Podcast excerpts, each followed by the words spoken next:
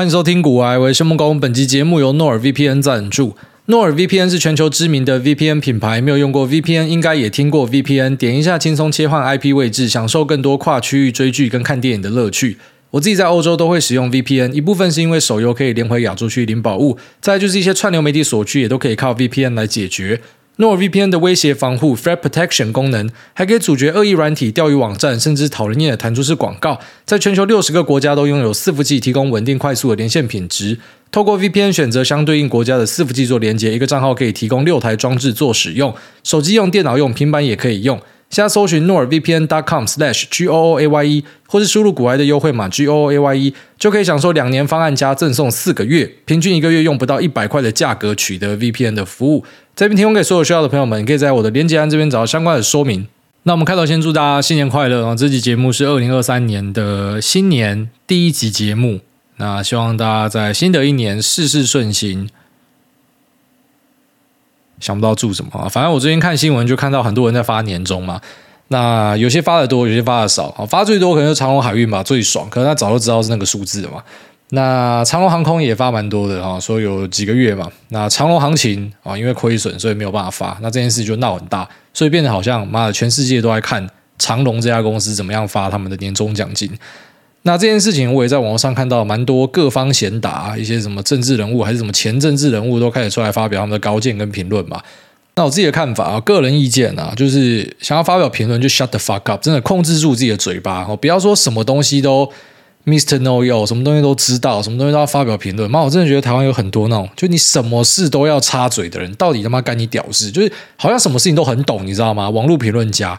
那虽然我们家本身也在做评论嘛，但我是评论那些网络评论家，所以我觉得不太一样。因为我觉得概念上是这样啊。如果说每个工作人员他们出来为自己的行业争取的时候，大家都可以在那边啊、智慧然后讲几句话的话呢，呃，基本上不用玩了。各个工作其实都有办法一句话把它带过去，就把人家的努力跟辛苦就磨灭掉。好像说啊，你的工作很简单，哦，那些顾机台的啊，你不就在那边顾机台而已。啊，空服员啊，你不就在飞机上端盘子而已；医师啊，你不就看一看开个药而已；啊，药师啊，不就人家那个开药仔开好药之后，你把药他妈做出来而已。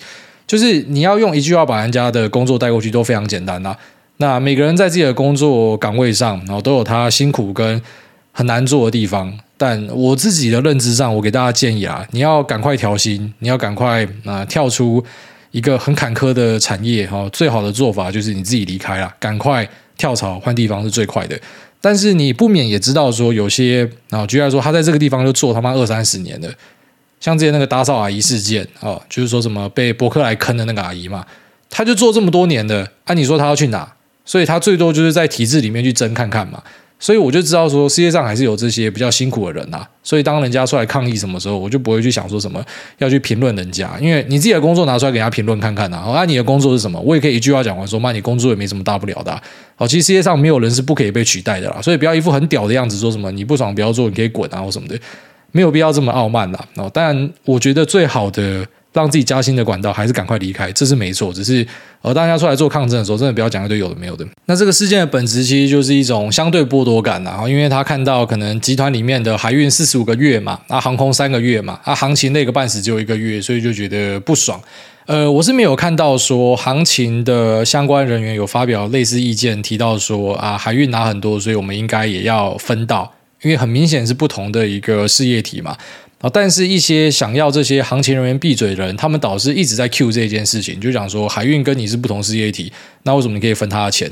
啊，这个我觉得是现代吵架最高招的一招，就是把别人没有讲过的话塞在别人嘴巴里面，然后把它贬成是白痴，打稻草人啦。然后这个在我看来就是一个打稻草人的行为。你自己他妈瞎掰一个东西哦，你有讲过这个，那你说的这个是错的，我直接讲一个你根本没有讲过的话，然后去打击他的逻辑错误。我觉得这个是一个不太道德的事情啊，但是蛮多人都用这种方式在吵架。那为什么说这个事情是一个相对剥夺感呢？当然，语法上来看，啊，语理上来看，其实我觉得长龙这样做没有什么太大的问题啊，因为真的就是不同的公司嘛。哦，长龙航空下面有很多的子公司，他们等于说是把很多业务分拆出去了。那获利的部分，目前就是看到长龙航空是不用在赚钱嘛，而、啊、其他子公司可能有各自的状况，只有些子公司可能本来就属于比较难赚钱的，像是长龙空厨跟呃长荣航情，我觉得都算。那长隆航太可能比较不一样哦，它是在做修护维修飞机的嘛，啊，这个公司也蛮厉害的，只是可能在过去的一年也被呃方局这边挖走一堆人，那他们也出去跟 GE 合开一个公司叫做长义嘛。那我们简单讲，就类似说，我今天开了一个餐厅，那我身为一个经营人，我跟主厨，我们两位是母公司。那我们辖下有很多的子公司，然后一个子公司就是外场的接单人员跟服务人员，那一个子公司是内场的二厨，那另外一个子公司可能是清洁人员啊。所以实际上在赚钱的时候，会三个子公司赚钱吗？其实不太会，因为三个子公司他们要怎么赚钱？要我丢业务给他们嘛，我可能包一个服务契约给你。啊，是母公司的嘛，所以你觉得你有办法跟我议价吗？当然没有办法嘛，所以可能假设今天要做账的话，亏损也会亏在你那边。啊，但是身为一个母公司，我对外可以议价，像过去的航空附加费，他们也在涨价嘛，所以他们可能赚了很多的钱，可是未必会过到子公司这一边，因为子公司这边要涨价是要对母公司涨价，可他们明明就是同个集团的，所以要怎么样对他涨价？所以我说语法与理上。是站得住脚的，可是舆情上站不住，可是还是要去管这个情啊。我就是说，一个公司在经营上，如果说公司里面开始有一些嫌隙啊，他们在那边要做不做的，随便乱搞，或者说，大家开始有一些冲突什么的，其实对公司本身来说都是蛮伤的一个东西啊。我对于舆论上来说，也是一个。不太好的事情，那只要怎么样把它处理好，其实对我来说是一个很困难的东西。所以还好我没有开公司，也没有他妈出去上班撒小那边做股票投资，不爽就把股票卖掉。其实真的是一个比较轻松的工作。那在我看来，这真的是一个相对剥夺感啊，就是在过去的一年。呃，这些长荣航勤的人员非常累嘛，废话，那个货运量多多少啊？那些什么电子产品、坐飞机的那个，都是他们就跑去搬的啦。然后现在开始解封，他们也是搬很凶了。所以明明就是可能他认为我也是跟着整个啊、呃、集团一起苦过这一段，也这么累，可是为什么没有分到？哦，不过老实讲，因为你在不同的公司嘛，所以你没有办法被分到。你在呃面试的时候，可能你就要了解这件事情。只是你说大多数人可能会知道这件事情吗？不会啦。就像那些说，我们不会跑去笑那个伯克莱阿姨讲说：“哎，你怎么这么傻？你怎么没有跟人家签雇佣？怎么是签承揽哦？你看不懂字，怎么没有找朋友？”我们不太会去检讨这些可能比较弱势一点的人啦。所以我觉得，嗯，这件事情是一个蛮值得深思的议题啦。那身为一般人，我们就安静就好，真的不要去在人家的这种伤口上撒盐撒小的哦。基本上他们也是一起辛苦过来的，那他们怎么样去争取他们的福利，其实他们自己的事情啦。那当然，我对我的听众哈，我们还是要讲一些，你知道，我们就毕竟是一个资本台啊，所以有些东西，呃，虽然可能听起来没有那么顺耳，可是我还是得坦白讲哦，就是有些东西你自己要搞清楚啊，因为法律只会保护自己懂的人哦，真的是这样子。那另外一个 take away 稍微补充一下，就是我觉得在未来的一段时间内，劳务人士他们的薪资应该可以非常有效的提升，因为真的太缺工了。那所以搞到现在美国要怎样啊？他们要打薪资，其实就是打这个第一线人员啊，因为涨最多就是第一线人员啊。所以很好玩呐、啊！我想说，美国怎么还没有发起暴动、暴乱什么？还是说什么大家钱其实还很多，还没花完？哎，联准会直接摆明了就要让你们大家失业。你好不容易薪资等这么久，可以有一个明显显著的上涨，他们说这个叫薪资通膨，要把你打下去。当然，我们站在每个角度看事情就不一样嘛。啊，你站在经济学的角度，你站在股市的角度，通膨要把它打下去，大家都会跟你说要。没有人跟你说不要，可对于第一线工作人员来讲，哎，好不容易可以涨价，关我屁事！那个炒股票也是你们在炒，资产价格炒高也是你们在炒，那我他妈薪资价给提高了，干你要把我薪资打下去？我就想，他们应该要出来昂虾个一两句啊！特别是美国是一个我们都知道说保守派、右派蛮多的地方，怎么这时候你们开始相信大政府？政府是为了你好，政府是为了打通膨哦，所以呢，他做的东西我们应该要相信他。他前面讲说通膨是暂时的，他妈他就没有准过嘞。然后现在讲说这样子是为大家好，为什么大家突然就相信他了？我觉得是一个很有趣的东西啊。那其实这样的一个状况在台湾也有发生，就是说第一线的劳务人员像行情啊，我觉得他们如果现在让这些人不爽离职的话，真的会后悔。然后坦白说，如果说我们有听众是什么行情的管理人员，这些人你不可以让他离开，他们离开之后真的就不会回来了，因为美国的例子就摆在前面。我相信他就很多什么饭店的房务人员都不够嘛，那他们的什么董事长还是总裁啥小的总经理都要下去帮忙铺床什么的，啊，这个是真的啦。我就说人真的很不够啦，各家都要抢人啊，所以。抢人的最终是怎样？就涨价嘛，就说走美国老路嘛，就只好涨价嘛。然后涨价到某个程度，你就想一下，杨金龙出来跟大家讲说，这个叫做你们的薪资通膨。干，你看到会不会被妈干到墙上去？所以说美国人很好玩啊，诶，Fed 讲什么，他们竟然都尊重，这可能是不同文化。就台湾的杨金龙如果敢出来暗示说，诶，我们现在经济太好，我们经济要降温哦，让一些人失业，哦，因为薪资涨太多。他敢讲这样的东西，我真的觉得妈，台湾会直接烧起来。当然你会说台湾可能是一个比较民粹的地方啊，美国没有这么民粹，巴拉巴拉巴拉。我就只跟大家分享说这两个地方的一个显著不同啦，就是 Fed 讲的一些东西，我真的就在想说，奇怪，怎么这样讲会没有事情？好，大概这样啊，反正我觉得劳务工作在接下来应该会有一段光辉时期啊，啊，我是相信，呃，可以持续蛮久的。就即便你现在可能看到什么经纪人去或啥小的，可是未来的一段时间应该都会是一个抢人的状态啦。好，那接下来我们就进入我们今天节目的话题哦。在昨天跟今天，其实我在盘中都没有什么动作。昨天我他妈直接睡到下午一点才起床。真的是没事干了！盘中起来看一下，我靠，今天预估量这么少，哦，这个千亿上下也靠北哦，这要怎么玩？哦，没有办法玩，直接回去睡觉。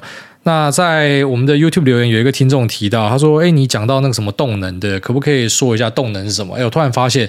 哇，换一批新血嘞！啊，其实股票市场真的是这样。为什么说后来你的朋友都会不见？真的就会这样子一直换人，就是有些我们过去一年一直讲的观念，现在竟然有人完全不知道我们在讲什么。啊，其实动能策略简单来讲，就是说当今天市况比较好的时候，一般都在市况好的时候才有办法这样玩。那你知道有一些族群它的表现非常好，像是可能过去的车用 data center，或者说啊苹果要拉货的时候，那你就去找相关的股票，可能十只找出来，啊哪一个突破你就上它。那跌破之后就把它停损掉，也是打个什么五只七八只。那如果一直涨就一直加码，一直加码，然后回吐到某个程度，反正你就是带着获利离开，这是所谓的动能交易啊。其实这个在行情比较好的时候，真的会有蛮多人都靠这招在捞钱哦。小弟没有执行的特别好，可是这个方法确实是可以赚钱的，而且其实蛮好赚钱的。就行情好的时候，真的是可以放大到很大的获利啊。那只是这阵子真的没有办法去做这样的策略。呃，你想要追价追进去，你隔天就必须要直接停损。大多数都这样，因为这个震荡真的是太剧烈了。然后外加现在其实真的没有太多的呃主题在市场里面。然后最近在传的 memo 在讲说什么饭店啊。那内需的餐饮业啊，说要去买这些股票，我看了我头就很痛了。你知道以前在传这种 memo 的，都是一群股市里面比较肥类的人。一个小小的题材，根本就还没有看到它营收获利进来的可能性，大家妈的听到一个风声就进去炒它，什么某个特殊材料、特殊气体，还是某个零组件，那根本你妈听都没听过的。可是大家觉得说，哎，这东西有梦想，我们就上去玩它一波。然后那如果说后面的营收真的可以带起来，哇，就变一个飙股。就现在竟然要跑去找什么瓦城啊啊，什么精华啊，还什么云品啊，竟然我看到 Memo 在写这些东西，干我觉得妈超傻眼。现在股票市场到底是有多烂？那我们稍微讲一下接下来的一季然后会发生什么样的东西，就是二零二三年的第一季。首先，差不多你会开始看到很多关于台积电营收跟稼动率下滑的东西啊。那如果是我们半年以上的听众就知道，这个东西已经讲到烂掉，讲到不要讲了。而且并不是说什么我是消息卓越啊，那获取资讯的能力很好，还是说什么供应链的考察方法很周全，什么有的没有的，这个是大家都知道，真的是大家都知道，已经传到不要再传了。那个 memo 的数字已经很多都呃调来调去，那基本上已经算是有一个公道价，反正就是五纳米跟七纳米的数字都不好看呐。那第一、第二季都不会好看，然后这真的已经也不算什么内线了，只是我就很讶异说，哇靠！现在媒体拿出来炒这个，然后在一些论坛还很多人讲说，哈哈，烂公司难怪会跌，可是真的早就都知道了。所以有时候也是这样啊，聪明反被聪明误，就是说看起来早就都知道的东西，可是像那些消息最快的，他在去年中以前他就知道了，所以他在去年中就抄底嘛。去年中台积不是有做一个 V 吗？其实那时候就有一些地方上啊有名的分析师。就是闲货才是买货人呐啊，那他们就有跑去买台积电，因为想说最坏的消息就开在那了，大家都知道了，明年第一季、第二季会不好啊。本来讲说一个十六奈也不好嘛，大家看起来是五跟七比较大的打击啊，三奈可能会出来救驾哦，因为毕竟新的制程良率也很好，把三星压在地上摩擦。台积的良率是八十嘛，三星只有二十嘛，啊，所以高通发哥下一代应该也没有任何悬念，就是会丢在台积电这边哦，绝对是大宗的占比啦，可能部分高通会分去给呃三星做这样子，那就想说这不是大家都知道嘛，就没有想到还是可以一直跌哦，跌到巴菲特进来，哎，才开始有看到一个止跌的迹象，好，所以接下来如果说你看到关于台积电稼动率数字不好看，第一季、第二季，你要知道这个是。已知啊，真的是已知，大家都知道。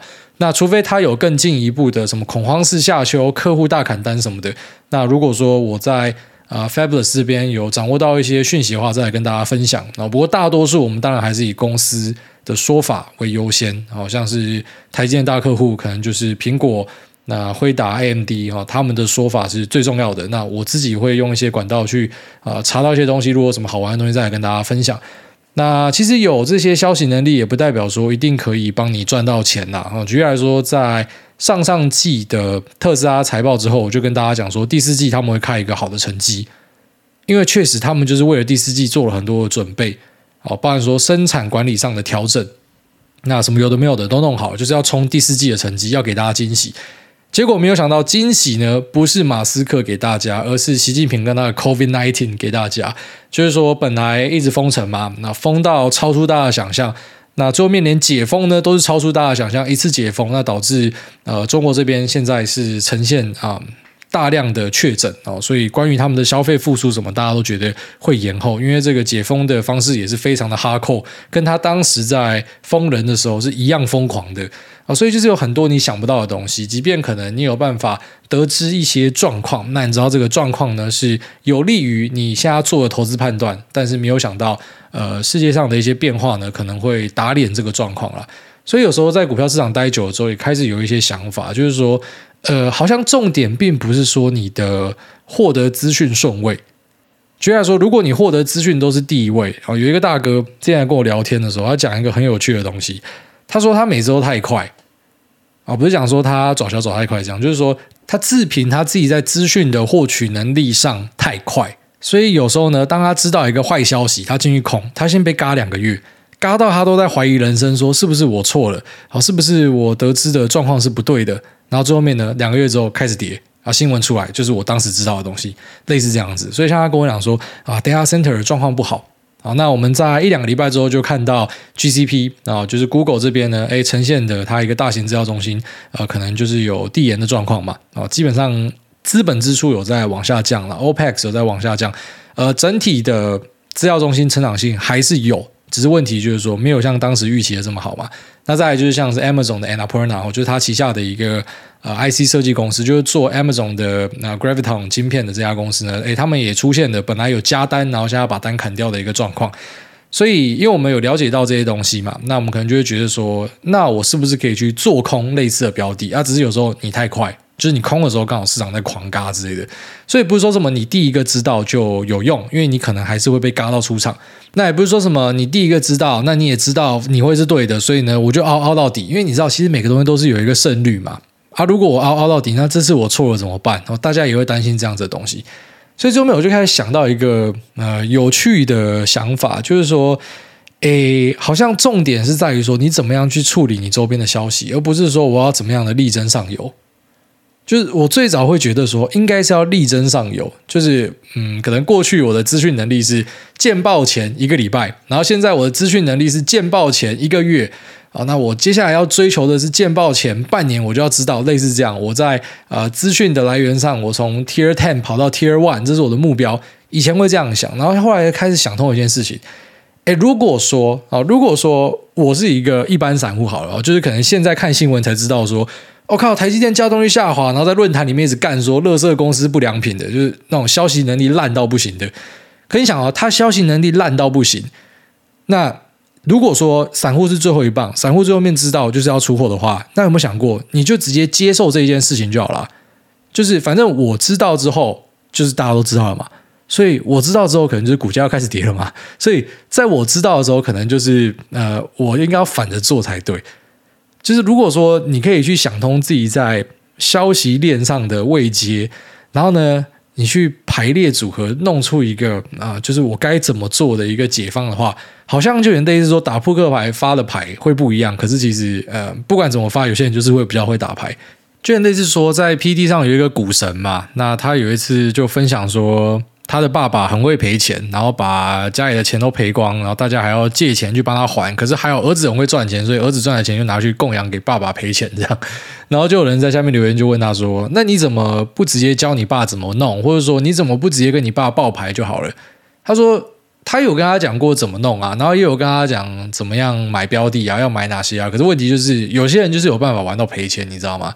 就是一样的东西，然后一样的呃进出场时间轴，就是我跟你讲的时候，我自己也在里面嘛。可是最后面你是赔钱的啊，我是赚钱的，所以最后面就发现说，好像蛮多东西是回归到呃自己怎么样去把它做好，就是根据自己的认知跟呃你对自己的了解，然后去把这件事情处理好。就像说你每次下都是下到反的，要么想过就反过来下，虽然听起来像干话。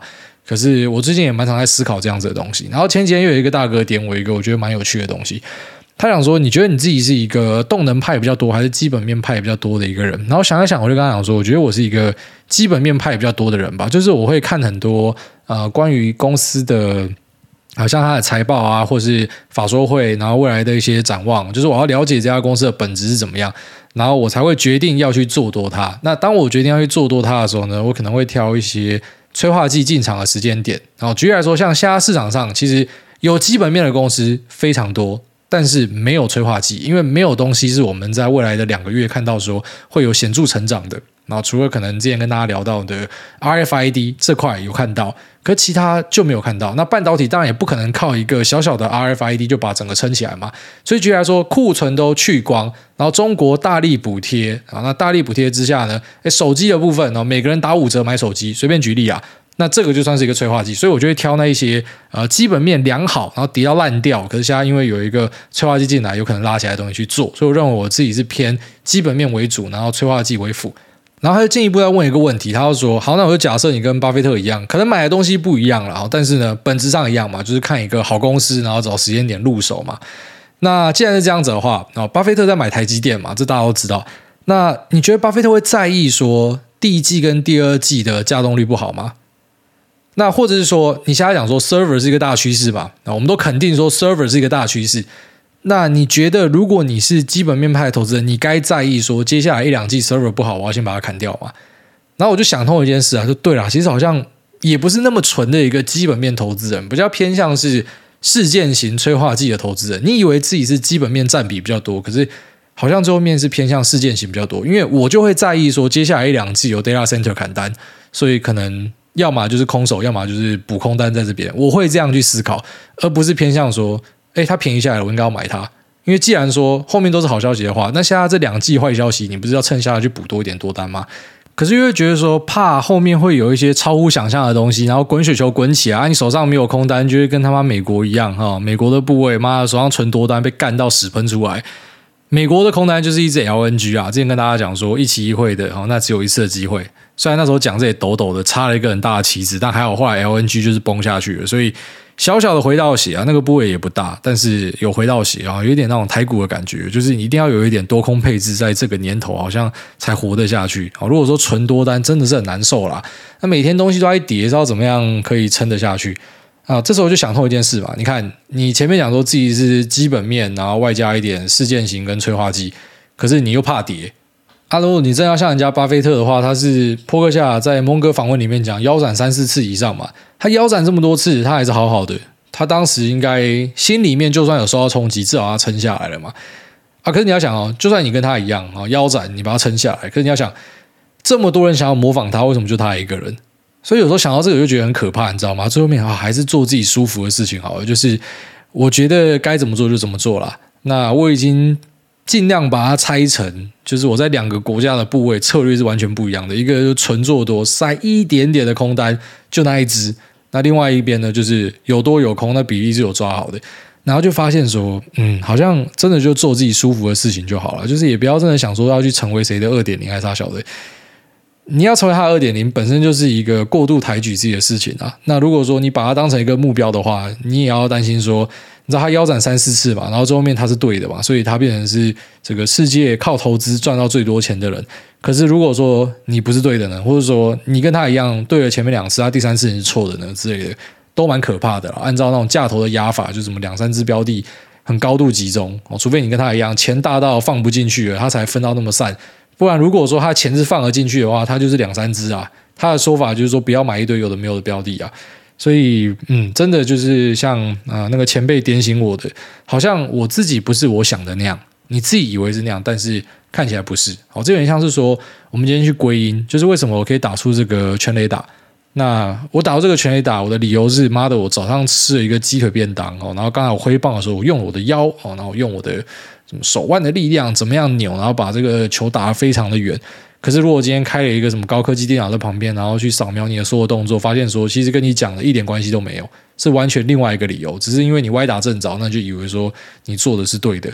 有时候我觉得这就有点像是那种远古部落，以前全世界的远古部落在往天空上看的时候，看到日全食，那他们各自有各自的仪式嘛，有些可能是把他老木推进火坑里面，啊，有些是去找敌人献祭，啊，有些可能什么原地靠一枪之类的，他们各玩各的，然后最后面这个日全食就走掉了嘛，太阳重新跑出来，诶，所以他们都会觉得说自己的方法是对的，可是你最后面就会知道说，跟你们三个一点关系都没有，就其实都不是你们的方法。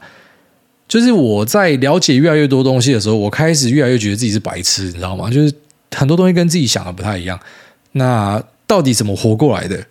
我我真的是完全靠晒吗？还是说，其实我自己真的有一些东西，那只是我自己那可能没有办法很明确的把它说出来。就还有前辈在点我的时候，是跟我讲说：“啊，你这家伙是有 alpha，是真的有了，看得出来有了。就那种选股的东西，因为他自己会拿他的量化的东西去跑嘛，就说啊是有了。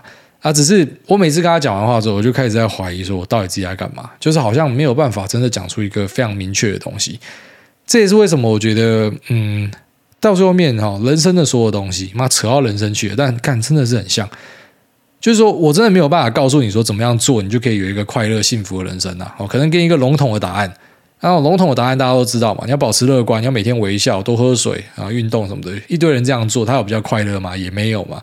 啊，你要怎么样获得面试官的青睐啊？你要好好的介绍自己，履历不要乱写，分点要分好。一堆人拿到这个履历也没有找到工作啊！啊，你要怎么样做好价投啊？本益比本净比好好注意啊！要抓一个安全边际，选股呢要选那些稳健可以长期持有的东西，R I 漂亮的东西，什么有的没有的，干讲一堆有的没有的东西啊！结果最后面你投资是赔钱，那另外一个做价投是赚钱啊！那个做价投以为是他自己在做价投，就最后面不是。就像可能前阵子我看到一个粉砖，很高兴在分享啊，那优质粉砖啊，他很高兴分享一个标的说，哦他在买这个标的，然后哎价值发现狂喷。他不知道的是，因为我在后来一个饭局才知道啊，干，那就是人家在拉啦，他们那个群主在拉啦，说什么这个标的可以炒一发，跟中国的家烧死人的题材很类似哦，所以呢，我我们就可以去做这个标的，把它做起来。人家是在看这个东西啊，所以你以为你自己在做价投，然后你看对，它、啊、其实就是有人要炒它而已。四个字啊，歪打正着哦，因为这样的故事真的看过蛮多的，就是你以为是这样啊，结果其实是另外一件事情。那最后面谁决定？那钱最多的人决定。钱决定一切，好，那种砸最多钱把现行买出来的，他的想法才是最重要。但我们不知道他的想法是怎么样嘛，你也没有办法知道嘛，除非他就是你朋友啊，不然一个红可以拉出来，各自表述。哦，这个是价值发现哦，因为我们研究它很久了，哦，叭叭叭，我们讲对了没有的？啊，另外一个哦，这是筹码的结果啦。你看前面融资一直收，你看所以现在会喷。啊，另外一个心态窄哦，这个是突破一个区间，当然会往上喷啊，用屁股看就知道往上喷啊，但是也没有看到你 all in 啊，你用屁股看都知道慢走不 all in。哦，各自有各自的说法啊，最后面就是那个拉的人决定了啊。当然有些股票很大的，它不是说一个人决定，它就大家的几何公式嘛。它、啊、这集合共识怎么样形成的？里面有多少比例是价投仔？有多少比例是什么形态技术面仔？有多少比例是筹码面仔？然后有多少比例是手滑仔？哎，不要忽略手滑仔的一个力道，就是每年都会发生一下，什么手滑嘛，突然拉一根超大的，他就手滑而已啦。可是当下一堆人会出来写理由嘛？到底是因为发生什么事情，所以这样子？啊，这个是日内的一个走势会这样子啊。其实长期的走势有时候也会这样，就好像误会一场，过去一个涨幅。长了一座山出来，然后误会一场，回到原地。如果真的像他们讲的，未来不一样，这次不一样，那你怎么会回到原地，对吧？所以如果说你跟我一样是那一种，你越做越茫然的啊、那就是你不孤单啊，跟我一样哦，就越来越茫然，知道越来越多东西之后，反而是越来越茫然。然后之前什么都不知道的时候。过得还蛮开心的，有时候还蛮膨胀的。哎，我厉害，我强什么的。然后遇到一些逆风，也不会觉得自己受到打击啊。反正我就是很猛啦，哦，我骂最勇的啦，啊，超强的啦。那可是像现在哦，做得好就会觉得是自己赛道，做得差会觉得妈我干，我真的是个废物。嗯，我觉得人会越来越保守，可能跟自己有关系啊。好，那这节目先稍微分享到这边哦。那稍微做一下前面的总结，因为后面变成是我在讲一些自己的啊经验跟想法了。那前面比较重要的就是说，呃，接下来你会看到很多坏消息啊，那都是已知的，大部分都是已知的。好，那如果说有新的是未知的，没有掌握到的，我们会在节目第一时间跟大家分享。那再来就是我们会注意一下 CNY 哦，中国新年的一个业绩表现，虽然八九不离十就是烂哦，只是多烂，比去年烂多少，比前年，然后比肺炎之前烂多少，那个 year on year 数字是还蛮重要的。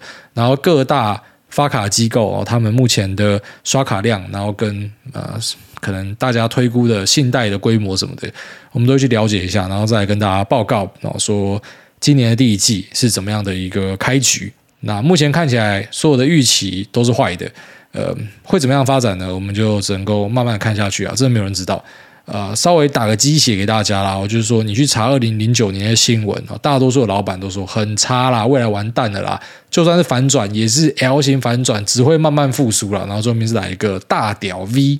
那像现在呢，在台面上你找不到任何一个看多的东西哦，大家都跟你讲说台股哦，或是美股未来最好的剧本就是盘整区间盘啊，几乎九成的人都讲区间盘啊，身边的人几乎也都讲区间盘，因为就没有方向嘛。你说坏？对啊，我们都知道很坏了。可以说好，就看不到任何希望嘛，所以就区间盘，大家都猜区间盘。那只是我就觉得，每次大家猜的东西，最后都不会发生啊。哦，只是它会怎么样演变，我们当然不知道，只能够静观其变啊。那准备好自己的策略，那希望今年可以做的稍微不一样。我自己这样希望啊，还是希望说可以嗯表现的比去年好好。那大概这样子，这期节目先聊这边，我们接下来进入 Q 的部分。第一位二三三零韭菜，他说：“哎，大家好，好久不见！我看到房版的 CECA 大提到买房的报酬率屌打零零五零，一开始我对他的想法是蛮嗤之以鼻的，但后来我研究后发现，买房就算房价不涨，收租的收益率要乘以五倍，因为是开了五倍的杠杆。这样来说，是不是有资金的话，买房来收租，过几年再增贷出来买房，或是零零五零正二是最佳的投资方式呢？请来大帮忙解惑，谢谢。”那祝福来大，每年资产都翻倍，考考的时候都有卫生纸啊，非常谢谢。那，诶，其实你前面讲的这个东西一半对，一半不对啦。那为什么这样说呢？因为你的假设是房子都不会跌。如果说房子都不会跌的话，废话，五倍杠杆，妈的，how to lose？呃，其实如果说你今天是用现金去买房，然后跟现金去买指数的话，其实指数的表现还是会比房好，因为房你是要以整体来看嘛，就是某个房价指数之类的。那你不可以说什么哦，我买在竹北的某个地方，或者说我买在什么台中的北屯，然后刚好买在低一点，然后喷了好几倍，那个就等于说你在股票里面买到一个标股嘛，就你可能单纯是靠赛。所以如果说假设你把房地产视为一个投资的话，那我们一般就是看整体的指数表现。其实如果说是用现金来考的话，呃，股票指数表现应该还是会比房子好。那为什么房子会吊打股票呢？因为房子大多数人都是使用呃房贷嘛，所以房贷呃你的头款是两成，那八成的钱是银行帮你出，你等于开了五倍杠杆。你就想股票开五倍杠杆哦，你从二零一零年放到现在，含息报酬你去算一下，那个报酬率应该是屌虐房子。可是那种股票不能开五倍杠杆，废话，因为他妈跌一点你就被呃保证金追缴嘛。可房地产就不会跌啊。所以要怎么样追缴？我看起来就是 how to lose 的一个选择嘛。那一样，这个前提就是建立在房地产不会跌。可是你真的确定不会跌吗？呃，我是不敢把话说的太死啊。哦，我自己的认知是。我觉得台湾的房地产真的很难跌，因为很多综合因素，呃，地狭人稠，那台湾的呃平均的经济水平也都不错，那大多数人的投资理财观念都偏保守，都觉得就是啊、有土是有财，所以要买房子堆在那。每个年轻人新一代的还是觉得要买房当成是一个人生终极目标，所以它有非常强的支撑。然后物件又少嘛，因为毕竟我们是一个比较狭小的岛屿，那大家又喜欢往城市挤，所以台湾有它房地产支撑的一个呃很充足的要件，然后在外加台湾的资金是相对宽松的。你看国外怎么样升息，那台湾升息就是人家的打一半，然后甚至不到，所以我们的房贷压力也是低的。那在这样的状况之下呢，你说房地产真的就是。一个看起来好像很不败的投资，可是我们在股票市场的经验就是，呃，没有什么东西是永垂不朽，我，跟王菲唱的一模一样啦。呃，过去大家觉得 how to lose 的东西，很多最后面都爆炸，应该说大多数几乎都会爆炸，只是什么时候会爆炸而已。那所以当我们也不要用这个角度去看房地产说，啊，它一定会爆炸，所以我们就一辈子不要买房，就跟股票市场一样，一定会崩盘的，绝对未来还会崩盘，未来十年二十年一定还有更大的崩盘的。那只是在这样状况之下，就代表说你不要投资股票嘛，那一样的道理，就是你还是要有那种呃以曝险的长度作为一个主轴的认知，就是说待在里面越久的人，应该就是越赚钱的。那既然你没有办法预测的话呢，可能就是呃控制好你的风险。所以控制好风险，就是说你不要搞到呃一个房子可能房贷还没付完，马上二胎出来再买下一间房滚房，很多人这样搞啦。那像这样搞的，就是呃假设房地产真的修正，它一定会死掉的，就跟股票市场有很多那种股期杠上加杠流的，那去年到今年。就我所知啊，几乎都死光了哦，所以呃，你这样的认知，我说对的地方就是说，因为你要把五倍杠杆考虑进去嘛，所以啊、一个波动率小的东西，五倍杠杆靠下去，那它又是长期成长，它胜率真的会高很多。那不对的地方就是说，你确定它都不会跌吗？啊，不过呢，如果是拿来自住的话，其实呃，应该算是还蛮推荐的，因为像 Peter Lynch 也跟你讲嘛，先买房，然后再去买股票，他的建议就是这样子。那我自己的看法则偏向把它当成是一个支出项看待，也就是说，如果你今天的租金支出跟假设你把头款挤出来的呃每个月房贷支出是差不多的话，直接买下去就对了。哦，真的直接买下去就对了。但如果说，呃，你是在台北市，然后你要住在市中心的，好，那个你的租金支出绝对是远低于你的房贷支出啦，因为那个房地产都高到一个很吓人的境界。哦，所以越市区的地方，可能租就是一个比较划算的。那跑出来的话，可能就是捏下去，那自己付房贷是比较划算的。所以自己还是要稍微算一下。那把房地产当成投资产品，就是要问自己这个问题：你真的确定它不会跌吗？特别是假设你在股票市场待过的，你看过很多金融商品，就知道那种号称这次不一样。不会跌的，每次最后面都会跌，只是什么时候而已。那你不知道它什么时候会爆炸，所以你的风控要做好，就是不要有一些过度杠杆的行为，像你讲的哈，可能呃买一个房之后，然后再增贷再去买下一个哦，这个就是有点过度杠杆哦。这个如果说真的后来房地产开始跌，或者央行突然间需要大升息的话，都会出很大的问题。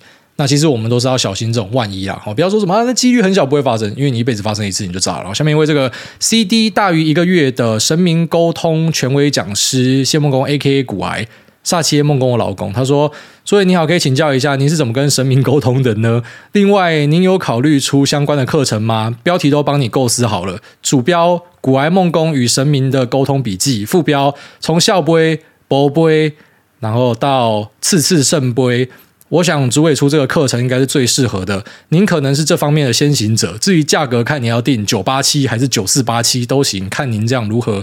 百位小弟 N 个月前去拜月老，祈求可以有个好姻缘。然后小弟问了是否会有好姻缘，怎么丢都是笑杯。那个月老完全不在乎我在几分钟前才花了两百买了一个豪华红线礼包，连个面子都不给，只知道在那边笑，不知道在笑三小。希望主也可以开示如何正确的与众神明沟通。小弟打算另寻他日再度拜访尊敬的月老先生，并且奉上一瓶丰年果糖。挂号主也有其他推荐的祭品吗？并且询问。相同的问题来验证小弟是否有学成主委的沟通技巧，到时候再与您汇报。祝主委一家平安喜乐，哈们。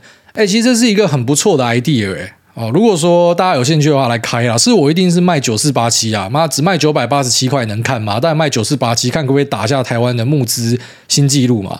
那其实拜神明这种东西哦，我觉得观念很简单啦，就是你要知道说我们在人间的人才是有选择的人。好，那我在阴间的靠北有，其实老实讲，我也看不到你嘛。我只能够希望你没有道德瑕疵，就是我拜你，我给你祭品，那么我给你香油钱，你真的有做事嘛？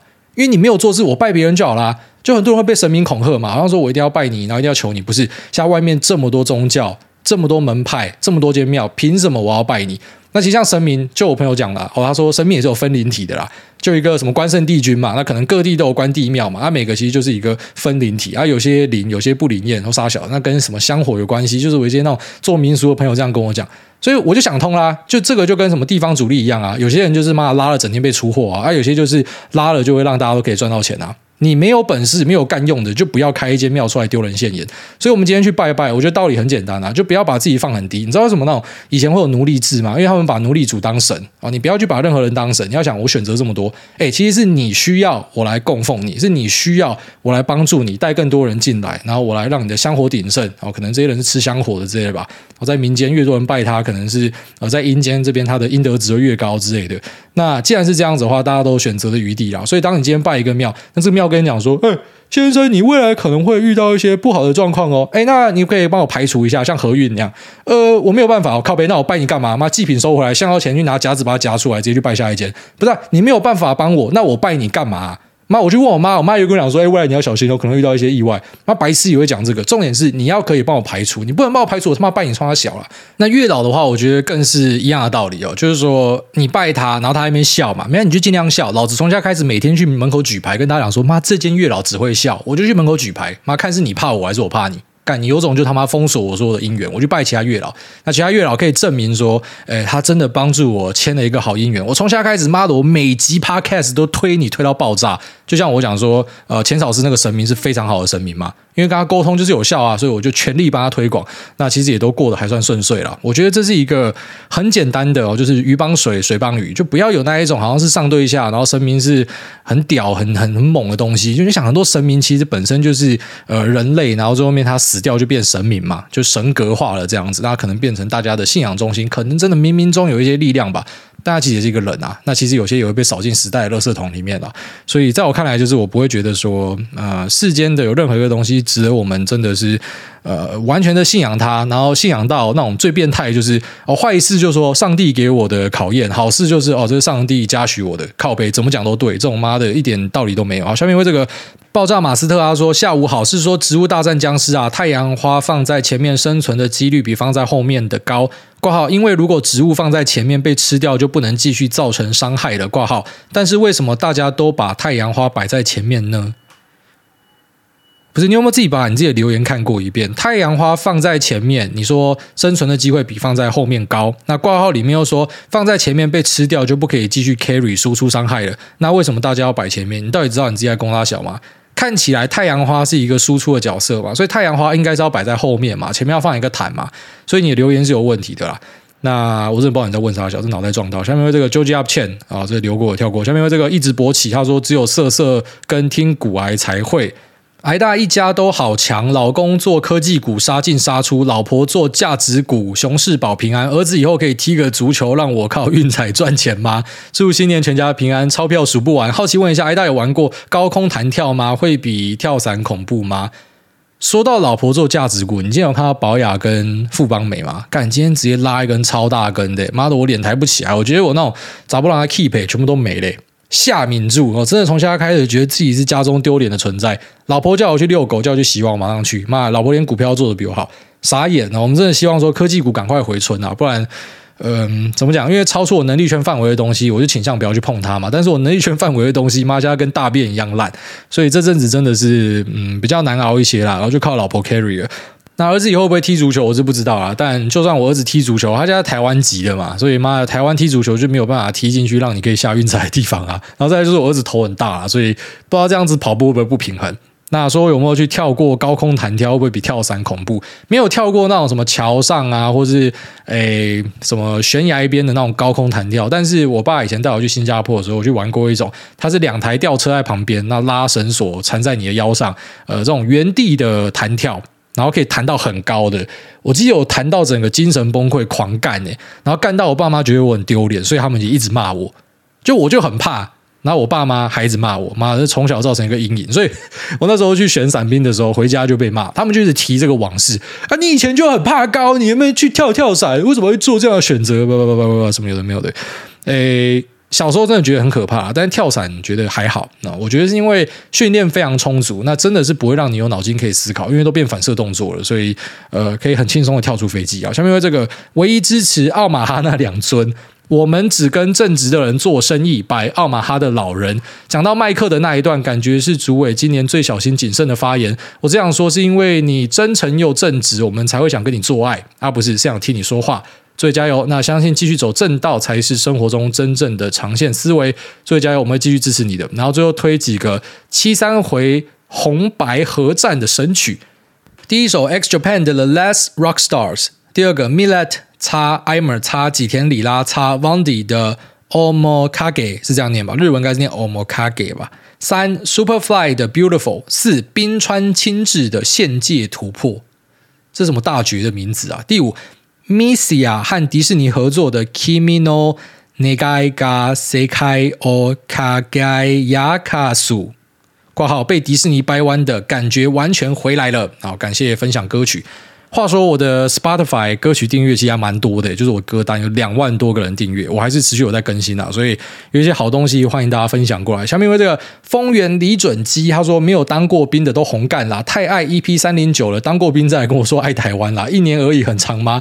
只射过自己的小水枪是有什么说服力？之前当不到一年的还有替代役，最好也去补满一年啦。当兵虽然很干很浪费时间，但至少就是学会服从，学会跟不是自己同温层的人相处，那并且能够走走到第一线的领导者，才能让人折服，也不用跟女生计较啦。挨大想法才是真男人。那之前在金门当过兵，很羡慕挨大的特战营区训练氛围，希望国军真的会好好改革。那最后请挨大帮忙祝我女友静瑶生日快乐，富邦尾牙抽到最大奖。哎，富邦仔，然后祝你尾牙抽到最大的，应该是最大应该都是什么现金奖之类的吧？哦，抽到的话呢，哎，记得回来还愿啊！下面为这个呃鸟鸟肥大正他说大碗牢饭，你好，我是吴亦凡，我没有在侵犯那些女的，我现在被关进监狱，还差 五千元就可以交保出来，我的支付宝号码是 呃，他把它消音掉了。你现在帮过我，我承诺让你加入我的个人粉丝团，并替你写一首关于你的 rap，谢谢。你知道我们现在念这个念到一直笑嘛？可是真的台湾有一堆白痴被这种东西骗到钱。下面因为这个出生于一九八四，他说待在花莲海边。各位大家你好，感谢优质好节目，想请问大家对于伴侣或是夫妻关系中彼此信任感 slash 安全感的建立有什么看法，或是要怎么做才可以让彼此在关系中是感受到可信任而且有安全感的？谢谢大大无私的分享。然后最后也请大家帮忙祝福一月五号生日的张老头生日快乐，操盘顺利，绩效长虹，记得要好好照顾自己的身体。老头赚钱喽啊！那前面讲说要怎么样去建立信任感跟安全感。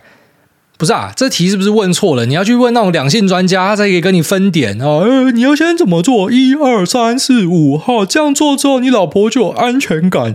我没有办法这样子跟你分点，我只能够用经验上跟你分享啦。就是我自己本身呢，是一个比较没有这种安全跟信任感问题的人，因为我是可能比较老派那种。就是你一定听过那种身边四十岁，然后会传给你早安图的那种长辈跟你讲说什么“花落盛开，蝴蝶自来”。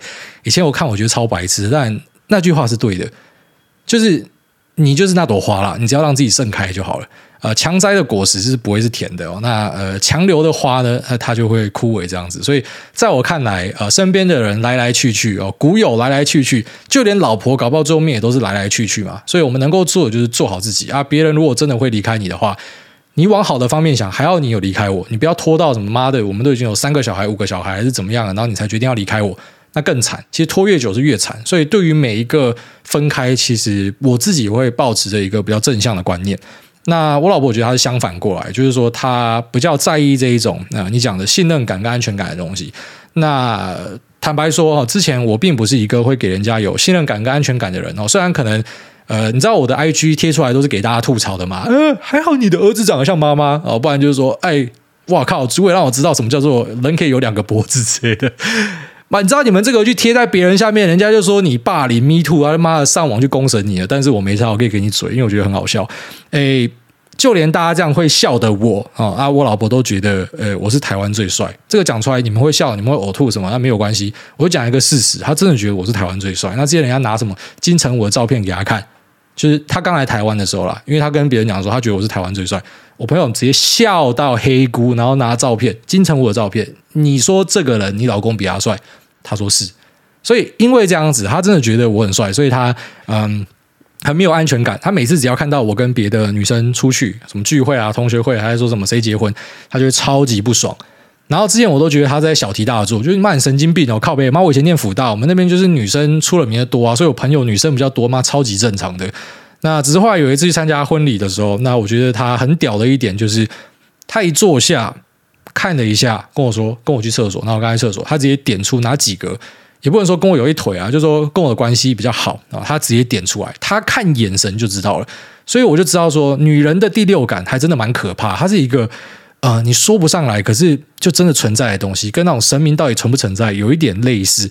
那也因为这样子，我知道说，哎，既然他的直觉是对的，那他啊、之后在我的人生路上，好，不然说他有时候跟我讲，有些朋友你不要交，就明明第一次见面，他就跟我说这个人不要交，然后最后面发现说他讲的是对的，因为大多数人都想要凹我，然后从我身上削钱什么的，所以我就越来越相信他了。那我觉得是一个互相的过程，他不是一个呃，可能今天我立竿见影的效果，他是呃，我开始去相信他的一些东西，那我去配合他，他觉得我跟别的女生出去不好。我就再也不跟女生出去啊，所以最后面基本上我也呃会全力去避开任何那种孤男寡女的机会，就相信我老婆讲，她讲说男女之间呐、啊、没有纯友谊关系，就是一个女生她会跟你好，她一定是有一点喜欢你，那男生一样，只是你们家可能刚好各自有呃各自的老婆、家人、老公什么的，所以没有办法在一起，不然呃把你放在一个热带岛屿，你们最后面会干起来之类的，就是她有这样的一个认知啊。那以前我也觉得他偏差或什么，但觉得最后面就是呃尊重啊，反正你觉得这样不好，我就配合你，因为呃很多的人际的东西是要取舍的啊，就是你跟朋友时间多，你跟家人就会少嘛，那个时间都是有限的，所以在我看来啦，我没有办法跟你讲说一定要怎么做，但就是互相尊重啊。啊，那个信任感跟安全感就是互相尊重。他觉得这样不舒服，那、你就配合他。即便你有一些不愿意，或是你觉得逻辑不通的，但因为他是你老婆，你就配合他。啊，这样的话，那个信任感跟安全感，我相信就可以改善。因为这是我自己的经验了。那这期节目先聊到这边，那我就这样拜。